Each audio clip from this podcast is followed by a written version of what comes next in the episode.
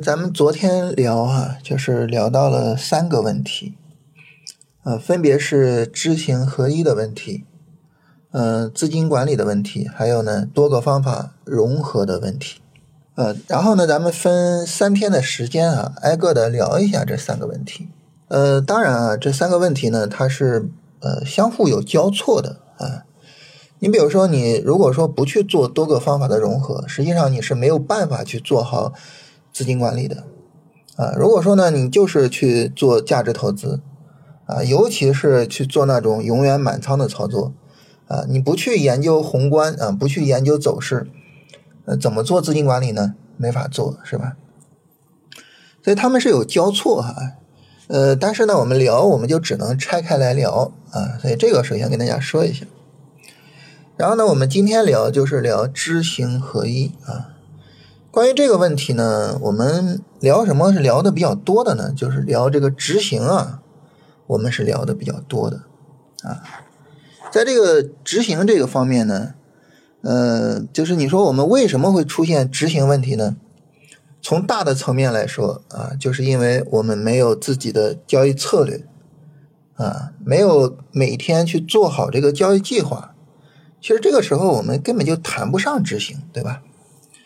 然后从小的层面来说呢，就是每天在做这个具体的交易的时候啊，呃，我们呢是这个在盘中频繁的做决策啊，容易导致决策疲劳。决策疲劳之后呢，其实就比较容易出现啊这种情绪化的决策。啊，所以这是执行的原因啊。然后呢，我们针对这两个原因啊，你说我们怎么解决执行问题呢？大的层面上来说呢，就是我们要构造自己的交易策略啊，然后每天呢去做好我们的交易计划，这样呢，我们就能够有一个很好的这个执行的对象啊。有了很好的执行对象之后呢，小的层面上就是我们尽量的去使用外部执行啊，无论是用手机软件做还是让。这个我们比较信任的啊，其他人去做啊，就是尽量的使用外部执行，然后呢，尽量的去减轻自己的这个盘中的决策压力啊，这样呢就能够尽量的把执行做好啊。这是关于行这个方面啊，我们之前聊的比较多了哈，所以我能够总结的比较简练。但是呢，关于知这个问题呢，我们聊的相对的少一点啊，就是好像呢，我们就默认这个执行是比较重要的。啊，但是知行合一里的这个知呢，好像是我们有点轻视它啊，聊它呢聊的相对少一点。但是很明显，知行合一，知行合一就是它两个应该说是同等重要的，是吧？所以我们今天聊知行合一呢，我们就重点的聊一聊知这个问题啊，就是我们怎么样才能够有真知啊？怎么样才能够有深刻的、深入的认知啊？就是聊一聊这个问题。当然，我们知道哈，这个呃，我们想要真正做好执行啊，想要真正做好行，这个深刻的认知，它其实是一个前提啊。就是你如果说没有深刻的认知，其实是你很难把这个行做好的。我举个例子啊，就是你比如说，呃，我们一说啊，两个人对一个事情的看法不一样啊，或者说两个人有矛盾或者怎么样。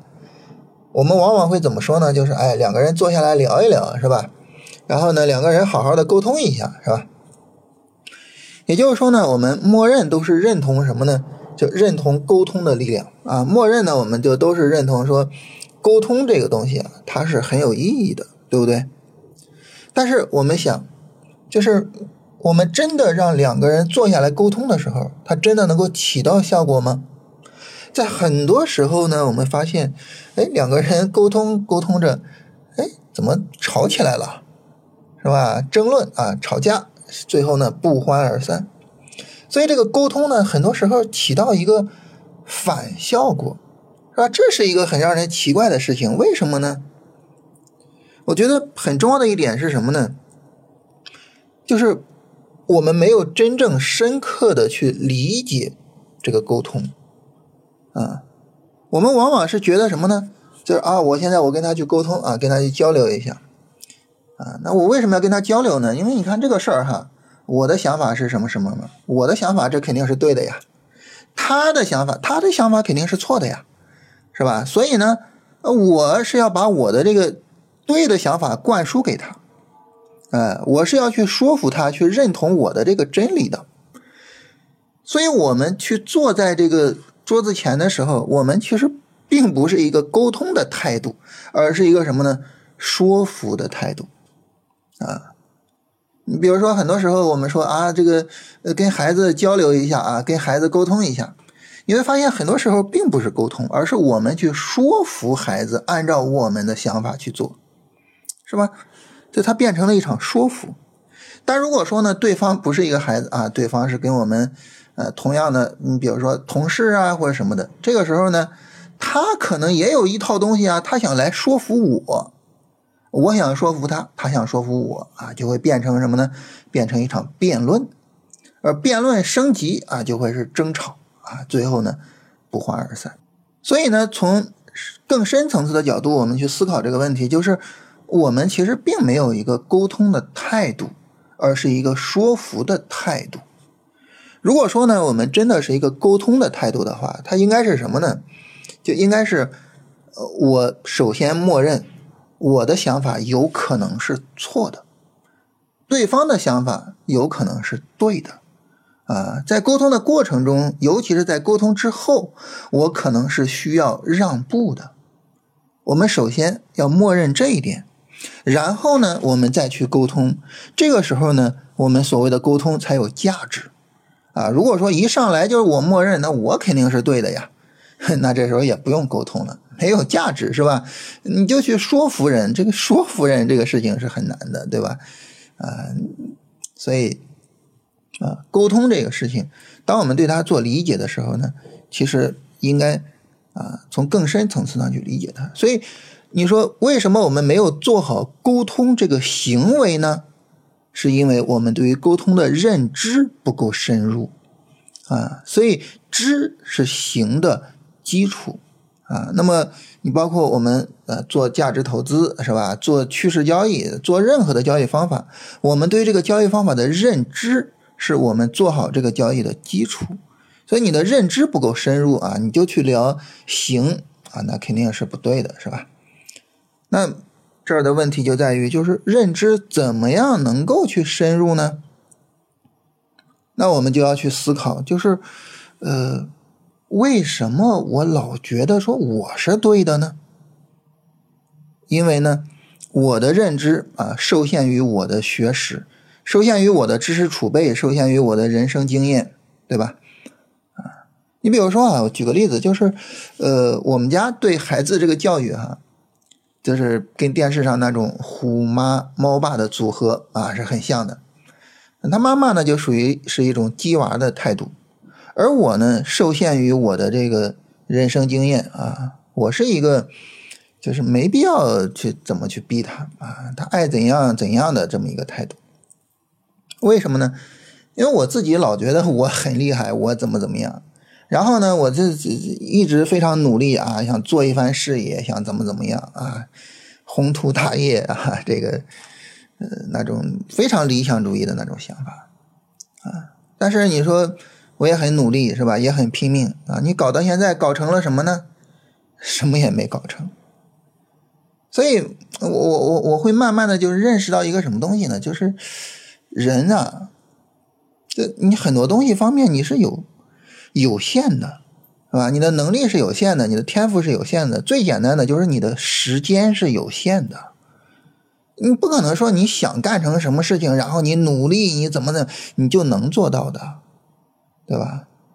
啊，这这很多人开玩笑嘛，说这这个数学题啊，你不会就是不会，就是他就属于这样，就是你天赋不到，你没办法啊。所以你说这个这个，我我自己有这样的人生体会，有这样的人生经验。那小孩子学习这个事儿，他天赋不到，那我非得逼着他学习吗？我就不能接受他的学习成绩就是没有办法很高。啊，他就是没有办法去考什么九八五二幺幺啊，当然更不言说清华北大了，是吧？他 他可能就是一个普通的学校，然后就毕业，然后怎么样？那我不能接受吗？啊，所以我就是一个。但是你说我这个想法它就是对的吗？未必是对的，未必是对的啊？为什么呢？比如说你去看别人的人生经验啊，你像朗朗说小时候是吧，爸爸逼着练琴啊，甚至揍他，对不对？那你说如果说没有朗朗的父亲的督促，那朗朗有没有可能说他的成就没有那么大呢？尤其是什么呢？尤其是现在有了智能手机，啊，有了抖音啊，有了这种就是可以很轻易的给人奶头乐，然后占据人大量的空闲时间的这种东西。这个时候，你一旦对小孩子放松了，有没有可能导致这个小孩他不仅仅说没办法达到他的上限，他甚至有可能整个人崩溃掉，然后掉落到他的下限去呢？有没有这个可能呢？那么时代变了嘛？啊，有智能手机了，有有抖音了，对吧？有没有可能呢？那实际上有可能，是吧？有可能。所以呢，你说我的这些认知，我的这些想法是不是错的呢？有可能是错的。但是我受限于我的认知啊，受限于我的学识啊，受限于我的人生经验呀，那我就认为这小孩子就没必要太那，是吧？所以呢，我觉得就是在呃。怎么样去提升认知这个层面上，我我们最需要做的是一个什么事情呢？就是跳出自己浅薄的、有限的、粗陋的人生经验，就跳出去啊！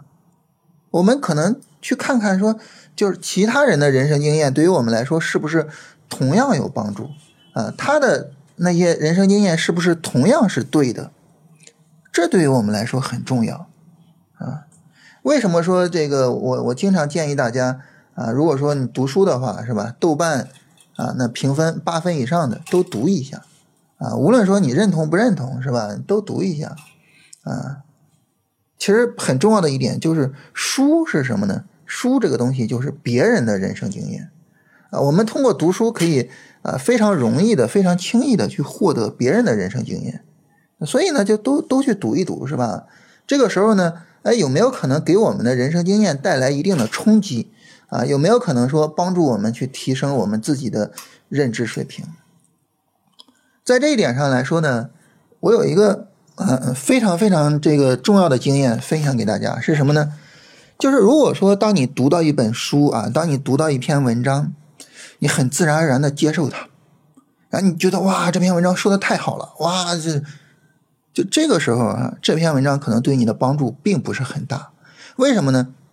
因为这些认知可能是你本来就有的，对吧？要不然你不会认同它呀。我们能认同的就是我们本来就有的，我们本来就认同的东西啊啊！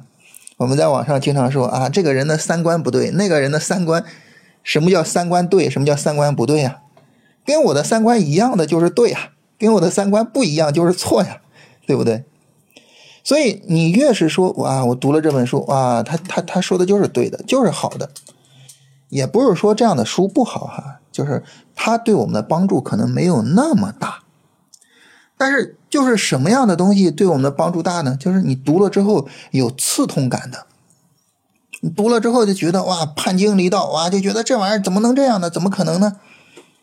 这种东西有意义啊，所以这个时候我们就就得说了哈，这三个问题是穿插着的哈，就说什么呢？不同的方法之间的一个交融，在这方面来说呢，价值投资者是，说实话，我个人的感受哈，就是如如果大家有价值投资者不要生气啊，我个人的感受，就很多价值投资者是比较固步自封的。啊，比较看不起其他派别的，为什么呢？有巴菲特给他撑腰嘛。虽然我没有做出巴菲特的成绩，但是呢，我跟巴菲特一样都是价值投资者啊，所以那啊，所以这个时候就会导致什么呢？啊，巴菲特鄙视宏观，我也鄙视；巴菲特鄙视技术分析啊，我也鄙视。这就导致呢，我的认知就被局限在，就被固定在。价值投资那些固有的东西上了，啊，你比如说这个李杰啊，在在他的书里边，他一上来就写什么呢？就我们怎么样去认知这个价格的波动？你说怎么样去认知价格的波动？这个东西你不应该向技术分析学习吗？不，哈哈，我就从价值投资的角度去聊这个事情。但是你说这种情况下，你有可能去跨越、去超越自己的认知水平吗？不可能了，不可能了，对不对？啊，那一旦说我没办法去跨越自己的认知水平啊，我就被自己的认知水平限制住。那这个时候呢，一旦说我的这个认知出问题的时候，一旦说我的这个认知不适合市场的时候，你比如说从二一年到现在，白马被杀成这样啊。你像这个，这个力杰是二一年见顶的啊。我们昨天提到那个梁红也是二一年见顶的。其实二二一年之前他们的业绩非常非常好，非常非常牛。但是二一年之后白马见顶，他们就一直做白马啊，或者是呢见货的啊追高一些新能源，嗯，不是不是不是呃低位买，而是追高，就导致呢业绩就崩的比较厉害。二一年到现在呀。对吧？二一年年初到现在，一年半将近两年时间了，难道就不反思一下吗？就不觉得说，哎，有没有可能我的认知哪儿有问题吗？对吧？如果说真的就是不去做这种反思啊，如果说就是我我就是对的啊，价值投资就是对的，或者什么就是对的，那这个时候呢，我们就会受困于自己啊认知的。局限啊，甚至呢出现非常严重的问题。我们要知道市场这个东西哈，时间长了它是会便利所有的走势的，会便利所有的市场类型。如果说我们的交易方法、我们的认知存在某一个啊一个比较严重的这么一个缺陷的话，那么时间长了，我们一定会在一段时间之内碰上它，并且呢会让自己。啊，出现非常严重的亏损。你说，如果说啊，这个李杰也好，梁红也好，或者说任何的价值投资者，啊，他们的持仓坚持下去，有没有可能说拨云见日的那一天呢？我的观点是百分之百有。啊，在这一年多两年的时间里面，白马股是多么惨的，到未来的某一个时间，白马股就会有多么牛啊，百分之百是这样，市场永远是这样轮回的。但是，你做私募的呀，或者说你是吧？它不一样啊，对不对？它跟个人账户不一样啊。你你你个人账户你就持仓去等了，对吧？但是你私募不应该这样。所以我觉得很重要的一点就是，我们要能够去认识到，就我的想法有可能是错的。我要能够去和其他的交易方法。和其他的交易思想去对话，和能和他们去交流，是吧？我我们刚才提到沟通啊，我能和他们去沟通，并且呢，能够在沟通之中我形成新的认知，然后去提升我的认知水平。我觉得这个是我们把知做好的最根本的、最重要的一点。所以呢，我觉得就是，嗯，怎么把知去做好呢？因为。这个世界上就是好的市场认知、牛的市场认知，其实都已经摆在我们面前了。就是我说的豆瓣上八分以上的那些书，对不对？嗯，从这个格雷厄姆以来的价值投资啊，包括这条路上，包括巴菲特，呃，包括彼得林奇啊，包括什么，是吧？然后呢，从这个查尔斯道以来的技术分析啊，从西蒙斯以来的量化，就这些。最好的、最牛的、最富有智慧的投资大师们，早就给我们探讨出来这些路了。我们要做的就是，我假设这些东西有可能是有效的，我认为它无效，就是我浅薄，我不对。然后呢，我们在这条路上走走一走，趟一趟，我们来看看这条路上有没有什么东西是我们所能够吸收的。我觉得这个是我们能够把知做好的很重要的一点。不要总是觉得自己是对的，不要总是觉得，啊，我要去说服别人，就是只有我这个是真理，然后别人那些都是扯淡。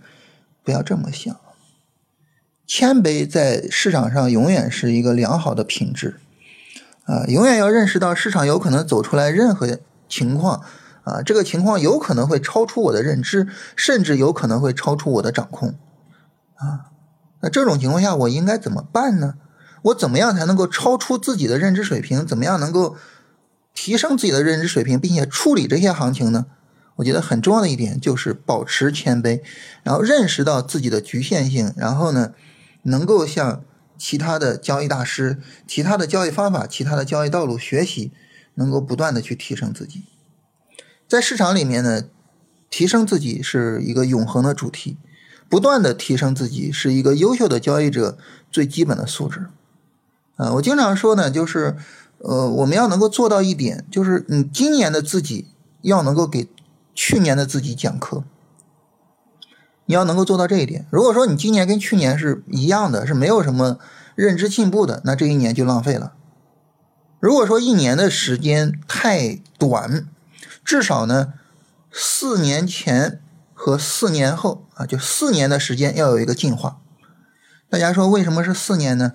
因为很多时候四年一个牛熊轮回，也就是说，你在一个牛熊轮回之后，应该要完成一个进化，啊，否则的话，这个牛熊轮回就浪费了，啊，我我们不能够说，或者说我们不应该有这种想法，就是我我这个就是对的啊，我这一套东西就是对的，这一套东西就是绝对的真理，你就按照这个来就行了。我们不应该有这个想法，不应该有这个想法，这也是为什么就是。呃，我在跟大家聊的时候，我经常建议大家多去看看其他老师的东西啊，多去听听其他老师的呃音频啊、视频啊，多去看看书啊。我是做技术分析的，但是我经常建议大家去看一些基本面的东西啊，宏观那些可能太难了，我们搞不了；量化可能有点是吧？这个对数学的要求太高了。但是比如说。价值投资的东西啊，逻辑的东西啊，炒作的那些东西，那些其实都是我们能够去学习的。我经常建议大家去看，为什么呢？就是因为我们不要局限于自己的这一亩三分地啊，不要局限于龙回头，也不要局限于价值投资，就是一定要往外看一看啊，多见识见识啊，多认识到自己的认知是有局限性的，这是我们能够去。啊不断的提升自己的前提，啊，好，这是今天要跟大家聊的内容啊，可能会聊的有点乱，有点散啊，我跟大家总结一下，咱们今天这个音频呢，就是跟大家探讨我们怎么样才能够，就是在知行合一里边啊，我们怎么样能够提升自己的认知水平？提升自己的认知水平呢，首先有一个前提，就是我们要认识到我们现有的认知是受限于我们过去的人生经验和过去的交易经验的。所以呢，它可能是偏颇的、粗陋的，可能是不完整的，甚至可能是错误的。我们首先要认识到这一点。第二点呢，就是在认识到这一点之后，我们要认识到，啊，当我们拿着我们这样的认知去做交易的时候，因为市场会便利所有的走势，会便利任何特征的行情，我们一定会在某些时候可能会特别的爽，然后赚钱特别多，也一定会在某些时候亏得特别厉害。那这个时候怎么去解决这个问题，或者说怎么样尽量的去避免这种严重的亏损呢？最基本的一点就是超出自己现有的认知水平，不断的去提升自己。那提升自己的方法是什么呢？就是和其他的道路、和其他的方法、和其他的交易大师去对话，去跟他们沟通啊。然后在沟通的时候，一定要假设我有可能是错的，而对方有可能是对的。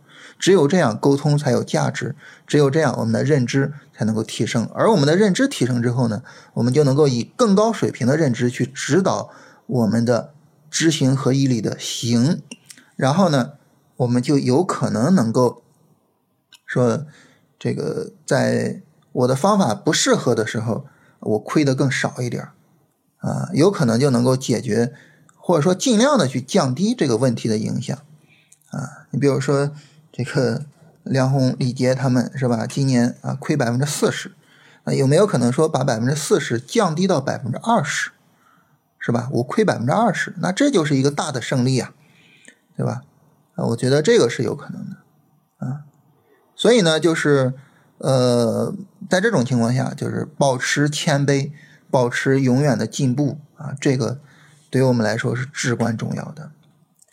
所以这也是为什么我我跟大家说啊，我昨天跟大家说，哪怕李杰亏成这样，如果你问我啊，学价值投资要看谁的书，我还是会推荐李杰的书，啊，还是会推荐他，因为他的书写得好，这是客观的，啊，我们要认识到他的书写得好，我们要保持谦卑，去尊重他在他的领域所取得的成就，这是我们的认知能够提升的前提，好吧？这是我们今天跟大家聊的所有的内容啊，明天呢，我们来聊一聊关于。